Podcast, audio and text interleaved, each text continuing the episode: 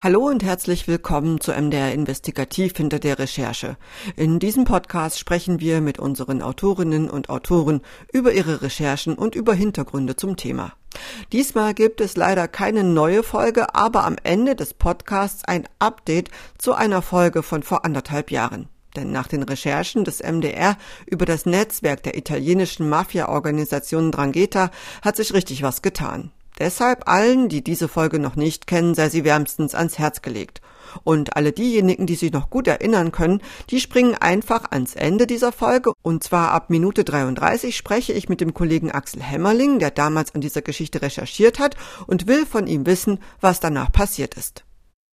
Ma eh, la Germania, soprattutto quella dell'Est, è stata da subito di grande Deutschland und insbesondere der Osten war für die Drangheta von Anfang an von großem Interesse. Un territorio eh, povero. eh, Es war ein armes Gebiet. Aber für diejenigen, die etwas von Wirtschaft und Politik verstehen, war klar, dass Ostdeutschland durch die Wiedervereinigung reich werden würde.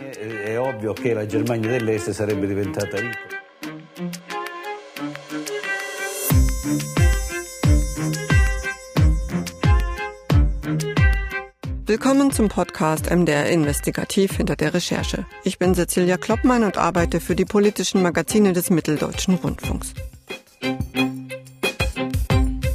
Ein Angebot, was sie nicht ablehnen konnten. Das machten italienische Mafia-Organisationen offenbar nach der Wende vielen ostdeutschen Kommunen. Ihre Restaurants brachten Flair in graue Innenstädte, guter Wein, italienischer Charme und leckeres Essen.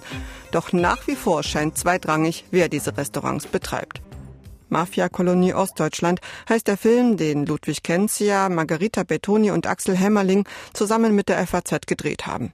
Ludwig Kenzia ist heute zu Gast in unserem Podcast MDR Investigativ hinter der Recherche. Herzlich willkommen, Ludwig. Ich freue mich, dass du Zeit gefunden hast. Ja, vielen Dank. Freue mich auch. Zum Einstieg haben wir den ähm, Staatsanwalt Nicola Gratteri gehört aus eurem Film. Der sagt, da Ostdeutschland war von größtem Interesse. Ähm, wann kamen denn die ersten Mafia-Mitglieder in den Osten und was war denn damals überhaupt denn ihr Ziel?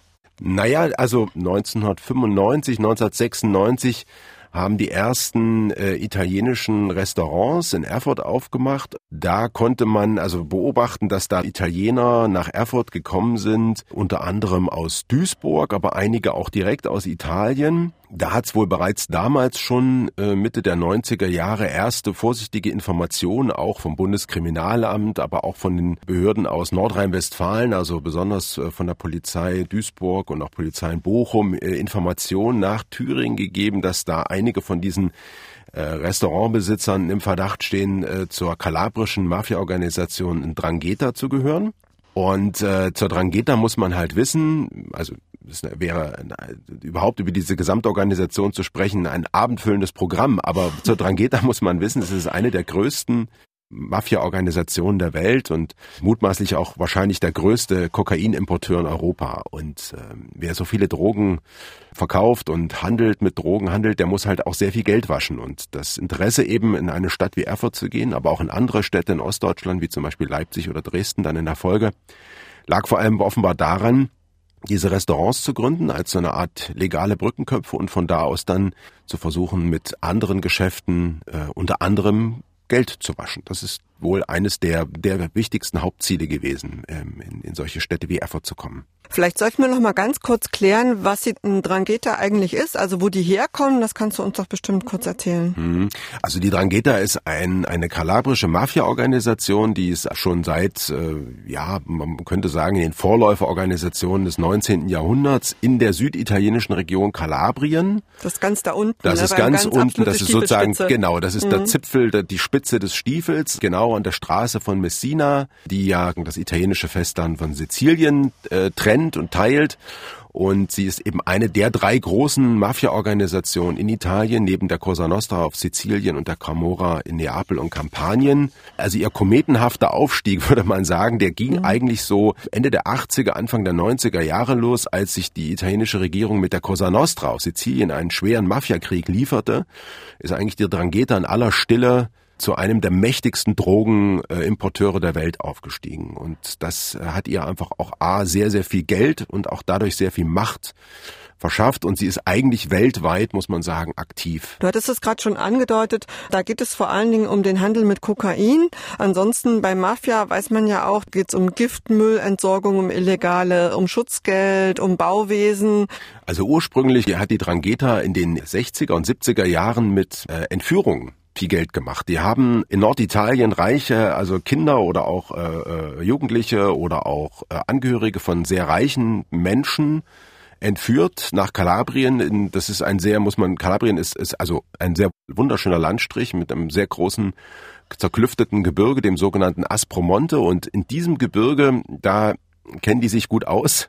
Mhm. Und dort haben die also dann teilweise ihre Entführungsopfer über Monate oder Jahre versteckt und haben halt eben sehr viel Geld erpresst. Und mit diesem Geld sind sie dann Stück für Stück mit in den Drogenhandel eingestiegen. Aber sie sind natürlich auch, also besonders dort unten in der Region natürlich in der Schutzgelderpressung auch mit unterwegs. Äh, die Drangheta war auch in den 80er Jahren, auch in den 90er Jahren im, im Waffenhandel aktiv gewesen. Das dürfte sie sicherlich jetzt auch noch teilweise sein. Aber vor allem der, der Kokainimport, das ist eigentlich so das, das große, mhm. das große Hauptgeschäft, ja. Über was für einen Umfang sprechen wir da, Ludwig? Also mit Zahlen ist es immer so eine schwierige Sache, weil ja eine Mafia-Organisation nicht wie ein DAX-Konzern am Ende des Jahres einen Aktionärsbericht abgibt. Aber ähm, äh, italienische Quellen, aber auch Interpol, Europol äh, schätzen, dass sie einen Jahresumsatz zwischen ungefähr 50 und 60 Milliarden Euro macht. Mhm. Und der muss, weil das wahrscheinlich alles Bargeld ist, so zum großen Teil, wenn man das Kokain verkauft, der muss gewaschen werden. Und deswegen sind die in Deutschland weil es sich hier so gut Geld waschen lässt oder wie ist die Sache? Ja, ja. Also das ist das ist natürlich ein quasi sozusagen ein wichtiges Hauptgeschäft. Also man macht äh, mit mit Drogen natürlich viele, also macht diese diese Umsätze, diese Bargeldumsätze und das ist ja dann sogenanntes, wie es in der Rechtssprache heißt, inkriminiertes Geld, also Geld, das durch kriminelle Geschäfte erlangt wurde und deren Herkunft verschleiert werden muss. Und dafür suchen sie natürlich äh, außerhalb von Italien Möglichkeiten zur Investition. Und da ist Deutschland halt ein Land, in dem sich das ziemlich gut machen lässt. Andere Länder wie Spanien, aber auch Frankreich gehören auch dazu. Aber besonders eben Deutschland ist da sehr attraktiv, weil halt hier eben tatsächlich der Bargeldverkehr immer noch etwas ist, was zum guten Ton des Geschäftes gehört, äh, dass man mit Bargeld halt bezahlt und beziehungsweise halt eben auch äh, die Geldwäsche teilweise in der Verfolgung, in der Strafverfolgung halt eben nicht so intensiv verfolgt wird, wie das zum Beispiel in anderen Ländern, wie zum Beispiel in Italien selber ist. Hm. Vielleicht kannst du es uns noch mal kurz an einem Beispiel erklären, wie das funktioniert mit dieser Geldwäsche. Zum Beispiel an einem Beispiel von einem italienischen Restaurant. Hm.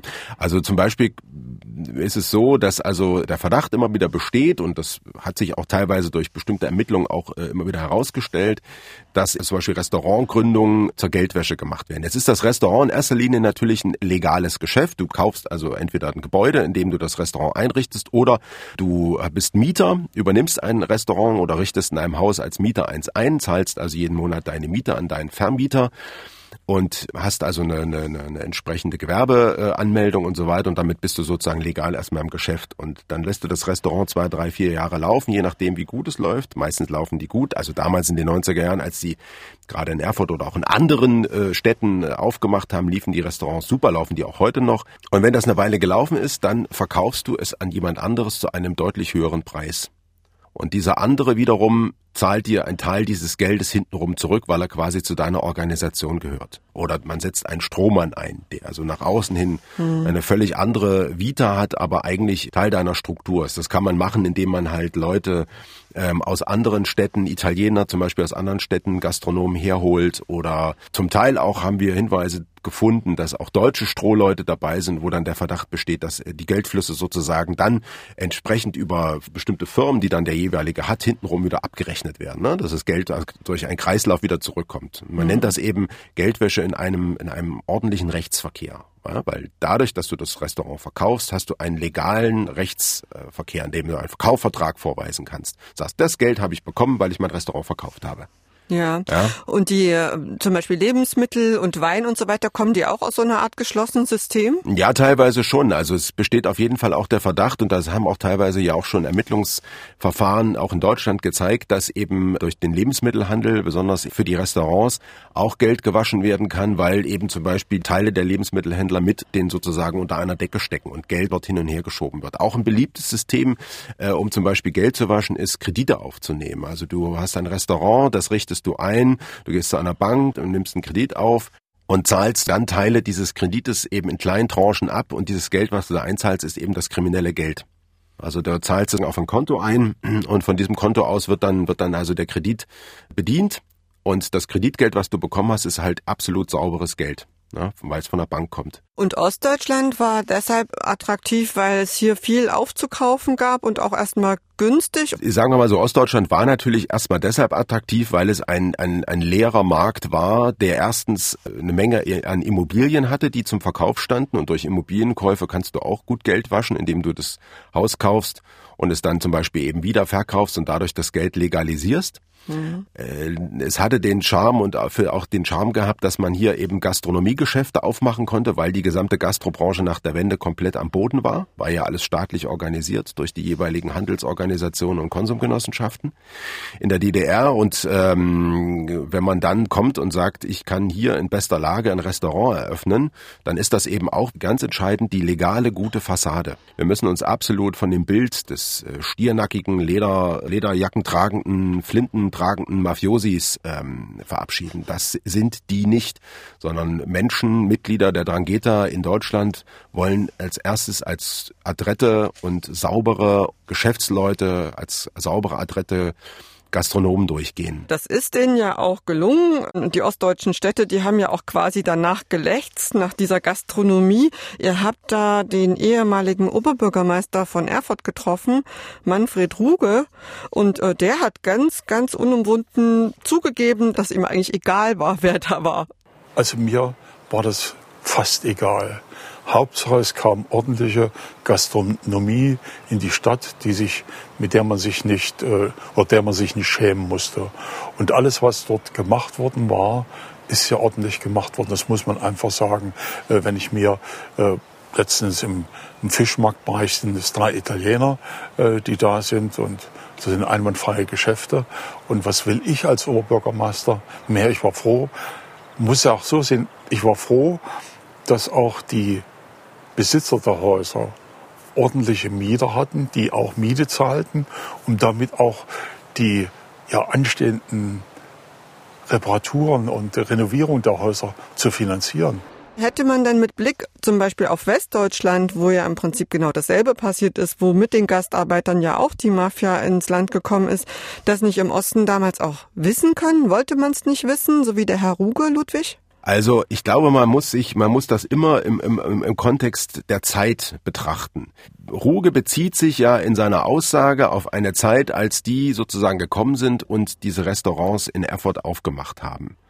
Und das war eine Zeit Mitte der 90er Jahre, da war Erfurt eine zwar wunderschöne, tolle Altstadt, die aber völlig kaputt und runtergekommen war. Und für einen Oberbürgermeister in dieser Phase damals war entscheidend, dass es Investoren gab, die sagen, äh, private Investoren, die sagen, wir kommen hierher und wir stecken hier Geld rein denn mit aufkommender Gastronomie kommen ja auch andere Dinge dann. Ne? Das kommen Touristen in eine Stadt zum Beispiel. Es kommt ja kein Tourist in eine Stadt, wenn er aber nicht weiß, dass es da irgendwo zwei, drei Restaurants gibt, wo man mal essen gehen kann. Und dadurch bekam die Stadt natürlich auch einen anderen Flair. Und zu diesem Zeitpunkt, zu diesem Zeitpunkt damals, muss man sagen, hat das Thema italienische Mafia im Ostdeutschland, aber auch in Westdeutschland in der öffentlichen Wahrnehmung nicht diese Rolle gespielt, wie es heute die Rolle spielt. Das sehen wir auch immer wieder an den, an den Reaktionen auf unseren jetzt aktuellen Film, dass jetzt noch Leute kommen und sagen, wir haben uns eure ARD-Story da jetzt im Februar 2021 angeguckt und wir sind echt erschüttert, das hätten wir nicht gedacht. Und dann sagen wir, na, das ist doch eigentlich schon seit 25 Jahren irgendwie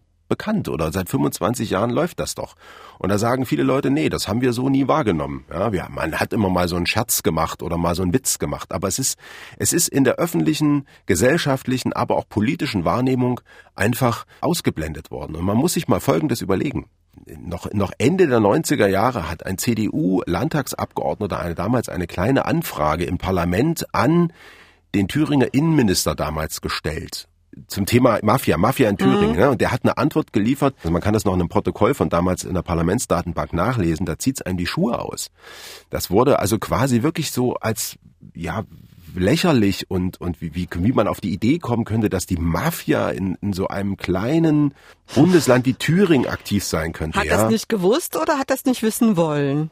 Ich glaube einfach, dass man damals das einfach überhaupt nicht echt nicht wirklich wahrgenommen hat. Und die Ermittlungsbehörden, die damals tatsächlich Kenntnis hatten, die und haben. Mit denen er ja auch gesprochen hat. Ja, ja, also ja jetzt im Nachgang natürlich. In Film, genau. Äh, da ja ganz deutlich drüber sprechen, dass sie Erkenntnisse hatten. Ja, natürlich. Aber die haben damals einfach aus Geheimnisgründen geschwiegen, weil die gesagt haben, das, was wir hier gerade ermitteln, ist, ist so brisant, da können wir nicht irgendwelche Politiker darüber informieren. Und man muss sich auch noch vor Augen führen, unser jetziger Thüringer Innenminister Georg Mayer, der war der erste, der erste Innenminister, der tatsächlich mal öffentlich vor einer Kamera, in einem Fernsehinterview, nämlich bei uns beim MDR, vor ein paar Jahren äh, da ging es vor allem um, um, um eine andere äh, äh, Mafia-Organisation, die auch hier in Thüringen aktiv ist, nämlich die armenische Mafia. Mhm. Da hat er das erste Mal überhaupt das Wort Mafia in den Mund genommen und gesagt, sowas haben wir hier in Thüringen. Es sind Leute hier, von denen wir wissen, dass die mutmaßlich Mitglieder solcher Organisationen sind. Also faktisch fast 20 25 Jahre nach der deutschen Einheit damals, als Meyer das gesagt hat. Also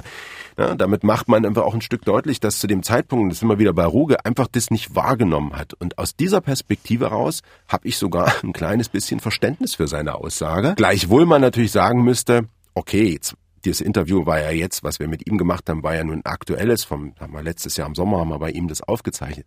Vor den mittlerweile nun bekannt gewordenen Informationen hätte er das vielleicht etwas anders einsortieren müssen. Aber das ist seine Entscheidung innerhalb des Interviews gewesen. Was, glaube ich, ganz wichtig ist, muss man aber auch dazu sagen, er hat auch sehr betont, dass er damals von der Polizei nie Hilfe oder Unterstützung bekommen hat. Also die Polizei ist nie bei ihm gewesen, hat gesagt, passen Sie mal auf, Herr Ruge, wir haben hier ein paar Informationen seien Sie mal ein bisschen zurückhaltend. Sagte, das ist nie passiert.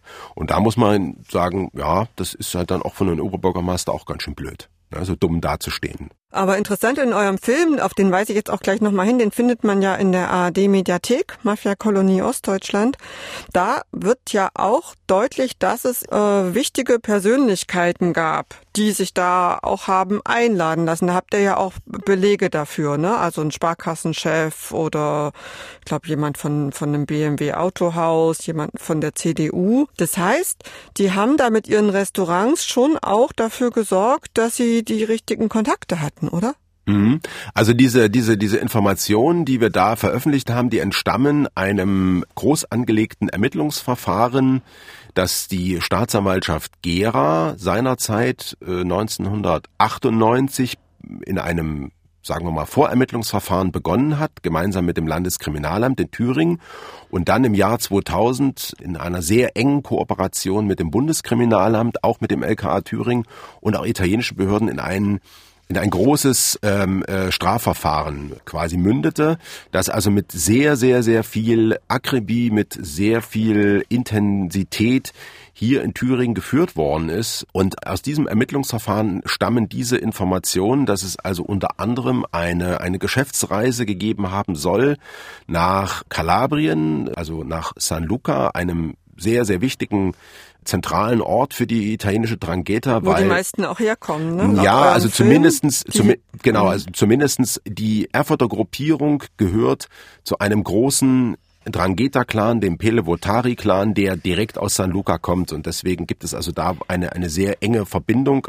Man findet zum Beispiel in San Luca auch immer wieder Kennzeichen aus, aus Erfurt, aus Leipzig, aus Dresden, aus Eisenach. Haben wir alles, alles schon gesehen dort in San Luca von Leuten, die da unten sind. Also Italiener, die da runtergefahren sind. Und da hat es, wie gesagt, soll es eben dieses Geschäftstreffen gegeben haben, an dem diese Personen äh, da wohl mit teilgenommen haben sollen. Ähm, und offenbar ist also die Polizei damals da auch dran gewesen, neben dem eigentlichen Strafverfahren gegen die beschuldigten Italiener, also die mutmaßlich zur Drangheta gehörten und Erfurter Gastronomen waren und deshalb Teil des Strafverfahrens waren, Also auch aufzuklären, welche Verbindungen es denn in Politik, Wirtschaft und Justiz und auch Verwaltung, besonders halt Kommunalverwaltung in Erfurt, aber auch Landesverwaltung gegeben haben könnte zwischen den italienischen Gastronomen und solchen Leuten halt. Ne? Also das ist schon Teil des Ermittlungsverfahrens gewesen und deswegen haben wir das auch so veröffentlicht in dem Film. Es gab ja auch ein Verfahren in Thüringen, was 2002 eingestellt worden ist. Man fragt sich immer, warum ist da nichts passiert? Ihr habt da mit Jens Kehr gesprochen vom Landeskriminalamt und äh, den Ton spiele ich jetzt nochmal. Äh, das ist ein Verfahren, was etwa zwei Jahre lief und das letztendlich im Ergebnis aber eingestellt wurde. Und das macht, glaube ich, auch so ein Stück deutlich, äh, wie schwierig es ist, in dem Umfeld organisierter Kriminalität äh, im, im Allgemeinen und insbesondere bei der italienischen organisierten Kriminalität ähm, erfolgreich zu ermitteln.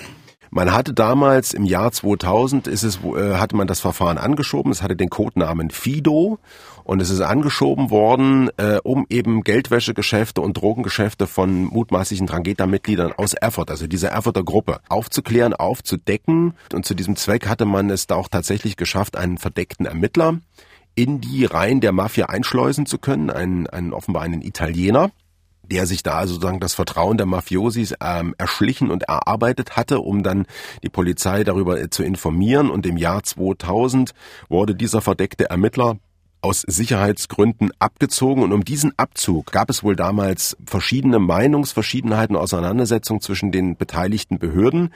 Aber der Abzug wurde dann also entschieden, der wurde rausgenommen und damit ähm, war im Prinzip das Verfahren mehr oder weniger tot haben uns da ähm, Ermittler erzählt, die damals mit dabei waren, gesagt haben, das Verfahren war im Prinzip nicht mehr weiterführbar. Gleichwohl hat natürlich die Staatsanwaltschaft, aber auch das LKA immer wieder natürlich im Blick drauf gehabt. Also als dann zum Beispiel 2007 die Mafiamorde in Duisburg passiert sind und es also eine Verbindung zwischen den Opfern und Erfurter Drangheta-Mitgliedern gab, da hat man natürlich auch nochmal genau geguckt. Aber offenbar hat die Thüringer Justiz bisher keinen klassischen, wie man in der Polizeisprache sagt, Anfasser gefunden, wo man sagt, jetzt können wir nochmal am roten Faden ziehen und können nochmal loslegen. Also die Beobachtung hat eigentlich immer stattgefunden, aber es hat eigentlich nie wirklich nochmals zumindest dafür gereicht, strafrechtlich richtig ordentlich da reinzugehen. Was uns ganz wichtig ist, und das haben wir aber auch versucht in dem Film nochmal deutlich zu machen, dass äh, uns vor allem in dem Bereich die sächsische Seite sehr, sehr unterbelichtet vorkommt. Also die Frage, was auch das sächsische Landeskriminalamt in all diesen Jahren gemacht hat. Denn wir dürfen nicht vergessen, Leipzig und Dresden werden also auch in internen Papieren, sowohl bei den Italienern als auch bei bundesdeutschen Behörden, nach wie vor als Drangheta-Standorte angesehen. Und da haben wir leider bisher, also vom Sächsischen Landeskriminalamt zum Beispiel, in unseren Anfragen, die wir da auch hingestellt haben, eigentlich mehr oder weniger nicht Aussagen bekommen. Mhm. Und mhm. das ist, das finden wir eigentlich auch ziemlich dramatisch, äh, dass es da einfach momentan offenbar in Sachsen auch überhaupt kein größeres äh, Interesse gibt, irgendwie da tatsächlich aktiv zu werden. Ihr habt mit dem, äh, mit dem Herrn Sergi vom Bundeskriminalamt gesprochen, mit dem Jens Kehr vom Landeskriminalamt in Thüringen. War das denn schwer, die dazu zu bewegen, sich dazu zu äußern? Und dann ist ja auch so ein bisschen die Frage, ähm, wie ist denn euer Film da aufgenommen worden eigentlich von Seiten dieser Ämter? Schwer ist äh, relativ, sondern es ist eher, es ist eher, sagen wir mal, es ist langwierig, weil diese Behörden natürlich erstmal genau wissen wollen, was wollen wir wissen, wo wollen wir hin mit unseren Interviews, mit unseren Recherchen.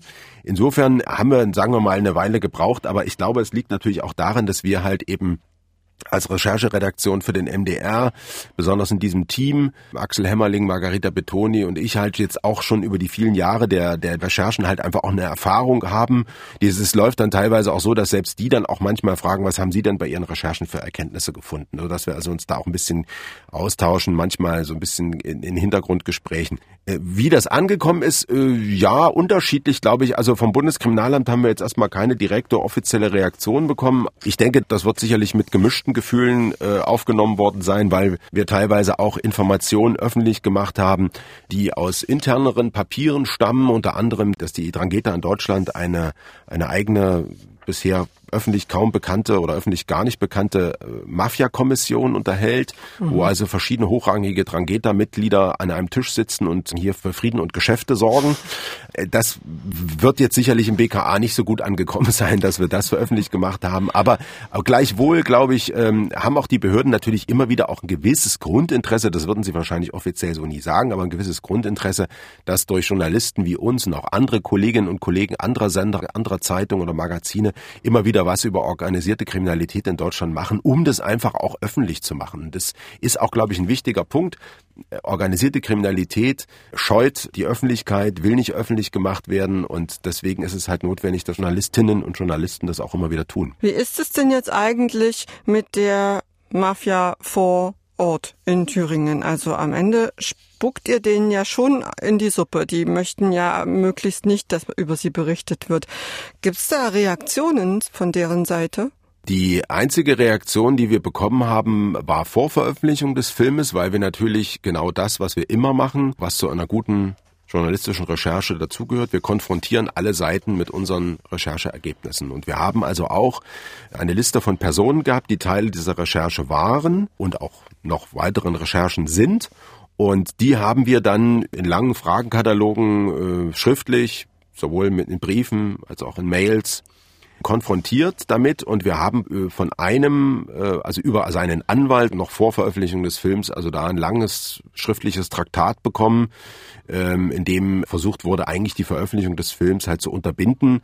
Das ist aber gescheitert. Also wir haben das dann durch die Rechtsabteilung des MDR und auch die FAZ hat das in ihrer Rechtsabteilung alles prüfen lassen, haben gesagt, also da müssen wir uns keine Sorgen machen. Ansonsten haben wir eigentlich keine weiteren Reaktionen erhalten. Das ist, ich glaube, da, da, das, das wird auch anders wahrgenommen. Wie meinst du das anders wahrgenommen? Ja, ich glaube, dass dass äh, also die die nehmen das wahr, aber die würden einfach aufgrund auch der hohen Öffentlichkeit, die die Berichterstattung hat und die wir auch als Reporter haben, glaube ich, äh, würden öffentliche Reaktionen ja würden wir ja auch wieder öffentlich machen. Ne? Von daher glaube ich, äh, die sagen sich, das nehmen wir jetzt erstmal so hin. Wobei ich mich schon gefragt habe, als ich den Film angesehen habe, direkt genannt und gezeigt habt ihr keines der Restaurants. Und da habe ich mich schon gefragt, ob das vielleicht auch zu gefährlich ist. Es ist, es ist juristisch gefährlich. Also das Problem ist folgendes, das äh, haben wir eben im Laufe der letzten Jahre eben, haben wir die Erfahrung halt auch sammeln müssen, auch sicher auch durch einen größeren juristischen Rechtsstreit, den wir mit einem Erfurter Gastronomen über einen langen Zeitraum hatten,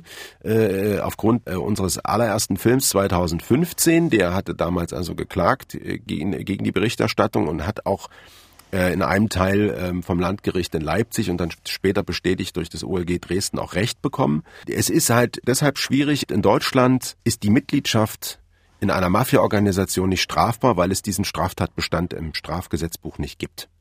In Italien ist es anders. In Italien ist es so, dass die Mitgliedschaft in der Mafia strafrechtlich verfolgt werden kann. In Deutschland gibt es das nicht. In Deutschland gibt es nur die Bildung einer kriminellen Vereinigung.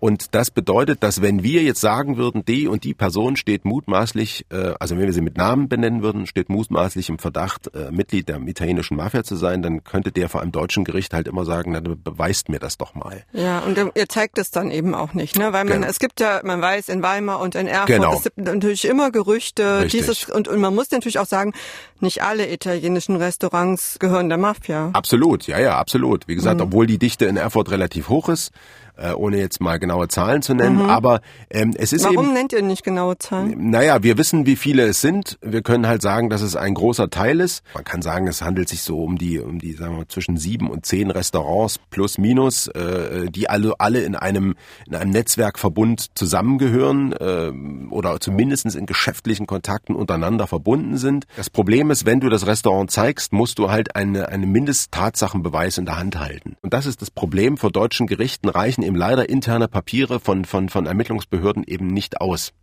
Das macht die Sache eben rein juristisch immer sehr, sehr, sehr schwierig, sehr kompliziert. Die Bestätigung, dass diese Leute ähm, im Verdacht stehen, Mitglied der italienischen Mafia zu sein, die haben wir von so vielen Seiten. Aber es ist von dem, vor dem Hintergrund der Persönlichkeitsrechts, des Persönlichkeitsrechtsschutzes einer einzelnen Person extrem mhm. schwierig in Deutschland so personifiziert über organisierte Kriminalität zu berichten, als beispielsweise in anderen Ländern. Euer Film heißt Mafia-Kolonie Ostdeutschland. Jetzt habt ihr ja das Hauptaugenmerk des Films auf den Drangheta gelegt. Sind das jetzt die einzigen, die jetzt hier Räume besetzt haben in, in Ostdeutschland? Also äh, nach aktuellem Stand ja, äh, zumindestens was wir in unseren Recherchen herausgefunden haben. Aber in der historischen Betrachtung äh, muss man sagen, dass auch die beiden anderen großen italienischen Mafia-Organisationen, die Camorra und auch die Cosa Nostra, aktiv waren. Möglicherweise sind sie es auch eventuell noch, aber vielleicht nicht, nicht so offensichtlich. Aber wir hatten zum Beispiel, haben also Hinweise gefunden in Sachsen-Anhalt äh, auf, auf Aktivitäten der Camorra Mitte, Ende der 90er Jahre bis auch Mitte der 2000er Jahre. In Sachsen gab es unter anderem einen, einen Mafia-Mord. Und dieser Mafia-Mord, da haben wir auch jetzt aktuell für diesen Film ja auch recherchiert, der führt in die Reihen der Cosa Nostra, der, der sizilianischen Mafia. Dann, das hat aber jetzt, das haben wir natürlich in dem Film jetzt nicht beleuchtet, das wäre sozusagen nochmal ein eigener Film. Noch mit ganz anderen Mafias genau, beschäftigt. Genau, ne? es, es gab ja halt eben auch kurz nach der Wende dann eben ganz aktiv, vor allem in, in, in Brandenburg, in Mecklenburg-Vorpommern, in Berlin, einen starken Einfluss von, von russischen Mafia-Gruppierungen die hierher gekommen sind. Wir haben in Sachsen ähm, starke Gruppierungen der Tschetschenen, besonders in Dresden.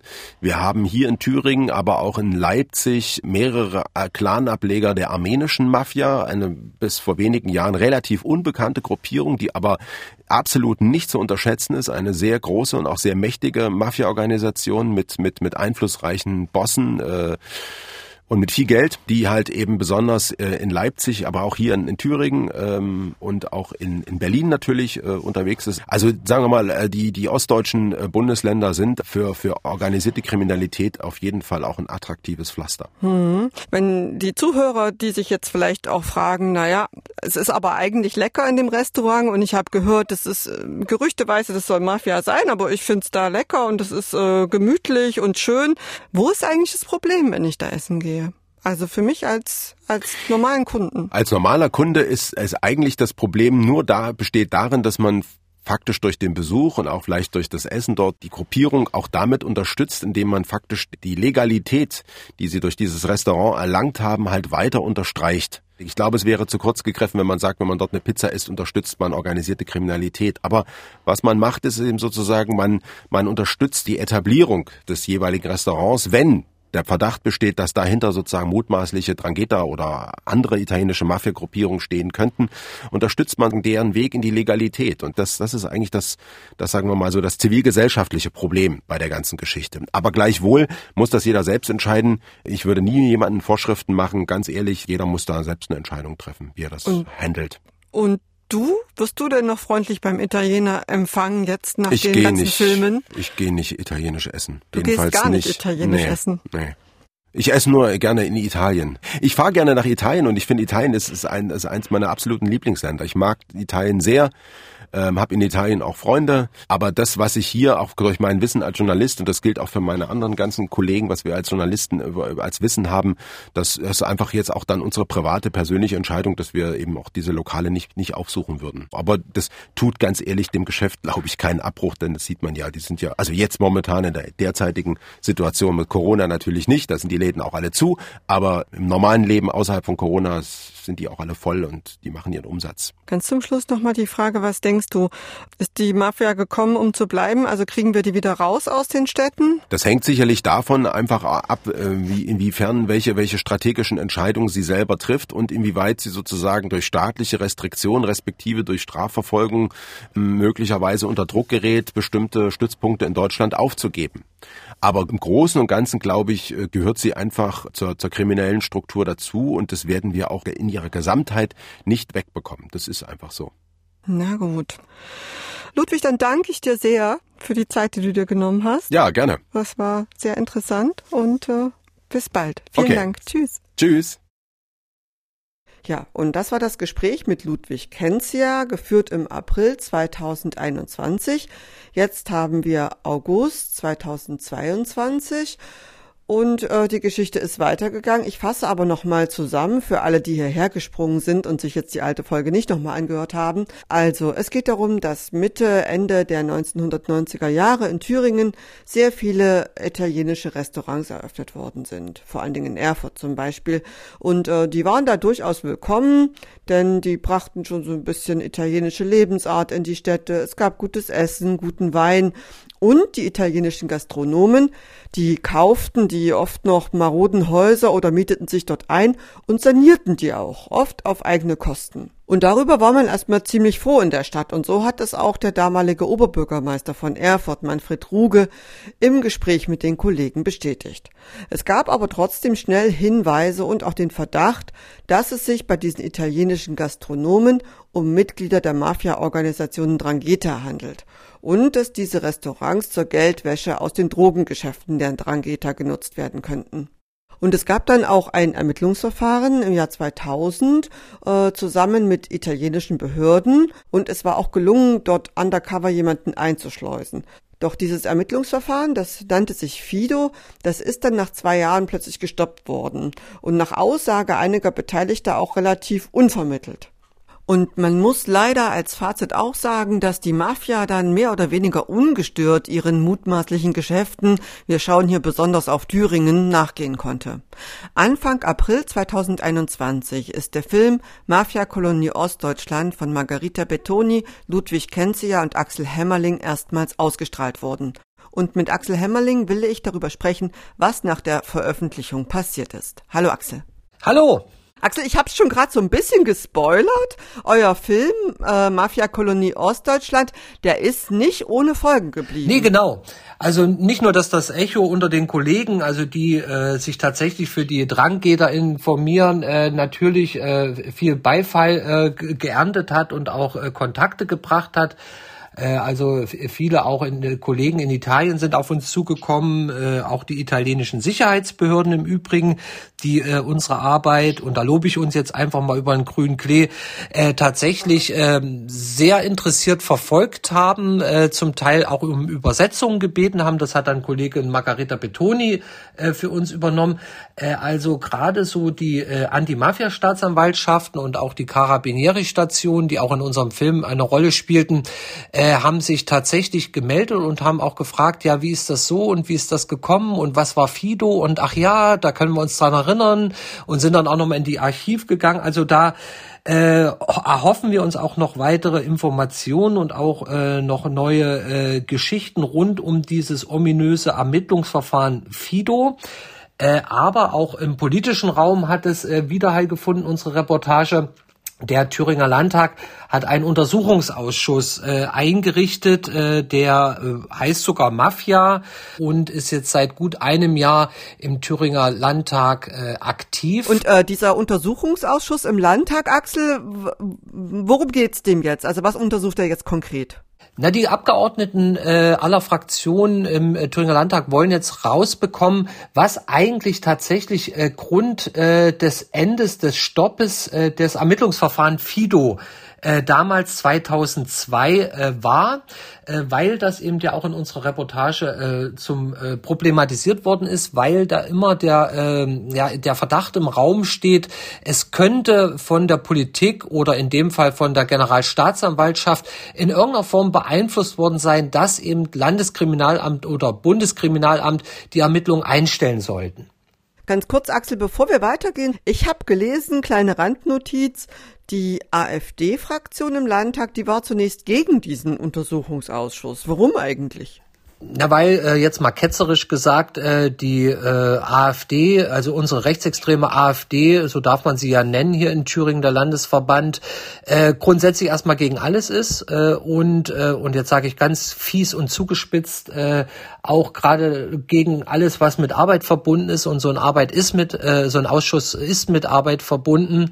Äh, da müssen Akten gelesen werden, da müssen äh, ja ich, ich sag mal tatsächlich äh, tausende Seiten Akten gelesen werden äh, und da hat sich die AfD ganz offenbar gescheut. Und wenn man auch das Agieren der AfD im Ausschuss anguckt, da kommt ja nicht viel. Ja, eine, zwei Fragen, obwohl ja einer der Obleute der AfD ja tatsächlich mal Polizeibeamter war, ja, oder beziehungsweise immer noch ist, aber jetzt natürlich freigestellt ist. Das heißt, auch im LKA hat der Mann gearbeitet, aber da kommt nicht wirklich viel. Und das ist schon erstaunlich. Und da könnte man eben ketzerisch behaupten, ja, äh, immer dann, wenn es um äh, Sachpolitik geht oder um Arbeit im Landtag, äh, gibt es eine Partei, die dann eben äh, ganz schnell äh, zurückzieht oder sagt, naja, das braucht man ja gar nicht oder die ganze Geschichte dann in Frage stellt. Axel, es ist ja so, der Untersuchungsausschuss ist jetzt seit gut einem Jahr ist der tätig und äh, ihr veröffentlicht da auch immer wieder Nachrichten nach und nach und eine eines fand ich interessant. Äh, und ich habe mich auch so ein bisschen gefragt, ob das jetzt eigentlich erst durch den Untersuchungsausschuss veröffentlicht worden ist. Da geht es um die Verbindungen der, der Mafia, die die Mafia auch bewusst geknüpft hat, äh, in Politik, in Wirtschaft oder auch in Justiz. Und da gibt es auch einen ganz konkreten Fall, nämlich den eines Richters. Genau, das hatten wir äh, auch schon in unserer Reportage äh, der Mafia-Kolonie Ostdeutschland äh, angerissen äh, das, weil das der, der erste, ich sage jetzt mal vorsichtig, Hinweis ähm, oder Beleg dafür ist, äh, dass die Drangheta äh, tatsächlich äh, als Mafia-Organisation bewusst und gezielt an Vertreter von Politik oder Sicherheitsbehörden oder kommunalen Verwaltungen herantritt und dann, ich sag mal, so ein Verhältnis, so ein freundschaftliches Verhältnis aufbaut, äh, dass man sagt, okay, da kriegst du halt deinen Krabber umsonst, weil du wichtig bist, gell? und auch hier Capitano und was da begrüßt, wenn du ins Restaurant kommst.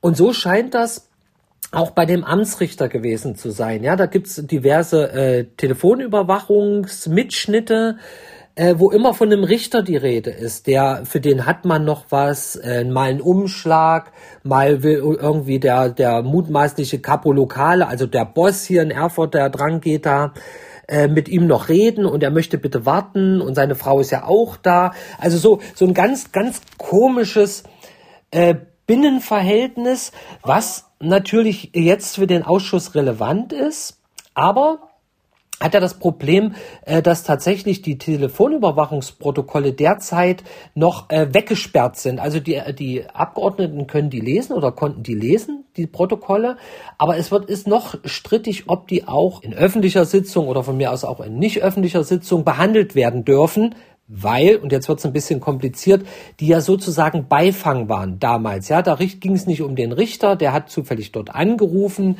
und dann kommt ja natürlich auch noch das Mandatsgeheimnis dazu. Da sieht man auch, dass der, dass der Ausschuss noch vor einigen Problemen steht. Mhm. Aber ganz konkret, und das habt ihr ja auch schon veröffentlicht, ging es ja auch in dem Fall darum, dass der Verdacht besteht, dass dieser Richter tatsächlich äh, sich dafür einen Mafia-Angehörigen, ich sag jetzt mal vorsichtig, eingesetzt haben soll. Genau, wir sind ja immer, äh, weil wir ja in der Verdachtsberichterstattung sind, natürlich was die äh, Hinweise oder Belege oder mutmaßlichen Belege angeht, immer sehr, sehr, sehr vorsichtig, zu Recht vorsichtig. Also man muss immer von einem Verdacht sprechen. Und hier steht tatsächlich im Raum, dass der Amtsrichter so, äh, wie ich es gerade geschildert hatte, ja in dieser Vertrautheit, äh, man redet so mit mit zu, zwischen Kumpel und Kumpel, ja, und dann wird eben, eben auf einmal gesagt, na ja, und Sie wissen ja, da äh, da werden, werden werden ja die die Italiener Italiener überwacht, ja, ja, ja, ja, aber nicht ihrer, aber nicht ihr Mandant oder nicht sie. Also so muss man sich das vorstellen und was damit passiert, wenn man das jetzt mal streng nimmt, ja, hat er dann Dienstgeheimnis verraten, ja, oder zumindest steht er im Verdacht, eins verraten zu haben, indem er offenlegt, äh, dass Observation oder Überwachung gegen Italiener laufen oder gegen italienische Gastwirte. Äh, und das, das sind eben solche, solche Feinheiten, die damals äh, offensichtlich in den Ermittlungen keine Rolle spielten, aber jetzt natürlich für den Untersuchungsausschuss besonders relevant sind. Ja, also was oder wie ist es der Dranggeter gelungen, äh, eben in der Gesellschaft Fuß zu fassen? Und wie hat auch die Gesellschaft in dem Fall jetzt so die, die Creme de la Creme, um es mal zuzuspitzen, auf die reagiert? Und wie hat, hat dann sozusagen diese Creme de la Creme äh, auch der Mafia geholfen, hier überhaupt erstmal Fuß zu fassen? Also jenseits der offenen Arme des Oberbürgermeisters, was wir ja schon gehört haben. Gell? Also ihr seid alle willkommen und wo das Geld herkommt, interessiert uns erstmal nicht. Dieser Richter, dieser Richter am Amtsgericht, ist der eigentlich noch als Richter tätig heute? Nein, also der ist im Ruhestand, äh, ist, ist aber weiterhin als Anwalt tätig, was ja ein Richter machen kann, wenn er in Ruhestand geht. Äh, den hatten wir natürlich im Rahmen unserer Recherchen auch angefragt. Äh, erst war er äh, sehr, sehr, sehr aufgeschlossen, sagt, ja, wir können gerne drüber reden. Was hätten Sie denn für Fragen? Und als wir das dann umschrieben hatten, das hat ja der Kollege der Frankfurter Allgemeinen Zeitung äh, übernommen, weil das war ja so eine äh, Medienkooperation. Äh, und als dann der Richter las äh, oder hörte, was wir von ihm wissen wollten, kam erst gar keine Antwort. Und dann hat nur noch sein Anwalt uns gesagt, dass äh, der ehemalige Richter sich nicht dazu äußern wird. Äh, und auch im Ausschuss ist er bisher noch nicht erschienen. Äh, trotz Ladung, hat er aber eine Krankheit äh, ihn ereilt, so traurig wie es ist oder so zufällig wie es ist, um es jetzt mal böse zu formulieren. Mhm. Vor dem Ausschuss geladen war Manfred Ruge, der war lange Jahre Oberbürgermeister in Erfurt. Ihr hattet in dem Film mit ihm gesprochen, ich hatte auch mit Ludwig darüber gesprochen, dass er ja auch in dem Film den Eindruck vermittelt hat, dass das für ihn jetzt keine Rolle gespielt hat, wo das Geld herkam, mit dem die schönen Restaurants eröffnet worden sind. Der hat sich aber jetzt im Juni gemeldet und macht jetzt Vorwürfe, dass sozusagen, dass er nicht genügend unter, unterrichtet worden ist von der, von der Polizei. Das ist, das ist natürlich Hanebüchen, ja. Also im, im Kern, im Kern sagt er nichts anderes als das, was er seit, seit Jahrzehnten, muss man ja leider sagen, äh, macht. Äh, er sagt, ihm war es letztendlich egal, woher das, das Geld äh, kam, also woher die Italiener das Geld hatten, war ihm völlig egal. Hauptsache Erfurt blüht auf kann man nachvollziehen. Aber jetzt versucht er natürlich zu sagen, ja, äh, die, äh, die Leute, die es hätten wissen müssen, also zum Beispiel die Polizei oder damals durfte auch der Verfassungsschutz noch gegen die organisierte Kriminalität ermitteln, äh, beziehungsweise die äh, beobachten, äh, die hätten mich warnen müssen, sagt er jetzt. Das ist sozusagen jetzt so der, der, der Ausweg, den er gefunden hat.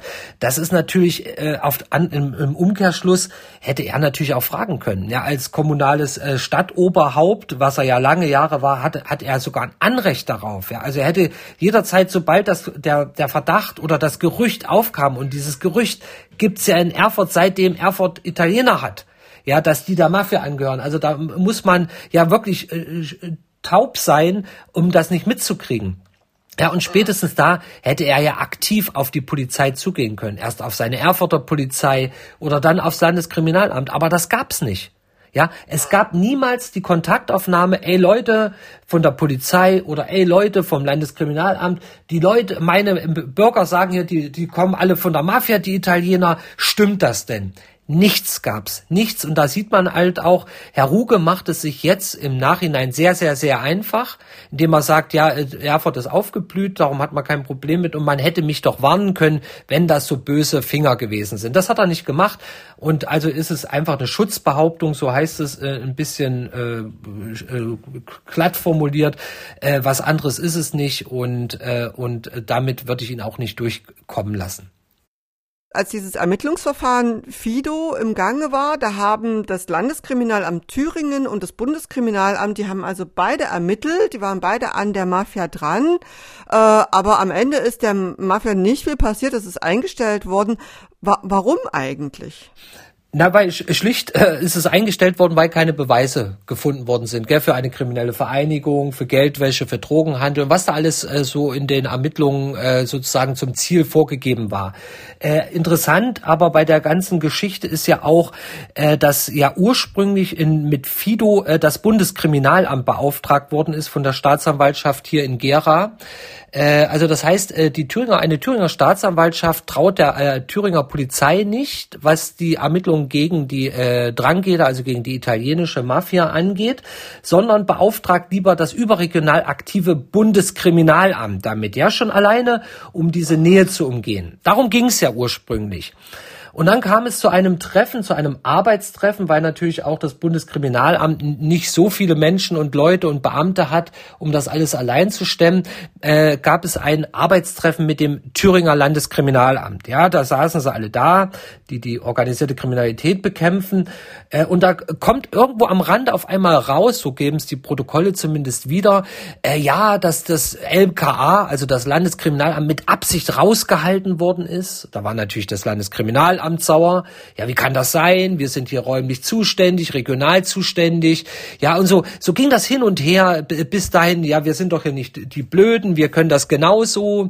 Wir können da genauso gut äh, Vertrauenspersonen äh, gewinnen oder verdeckte Ermittler einschleusen. Also da sieht man schon auch diese Befindlichkeiten und diese, dieses Kompetenzgerangel, was dann ganz offensichtlich auch in der Justiz eine Rolle spielte zwischen Staatsanwaltschaft und Generalstaatsanwaltschaft.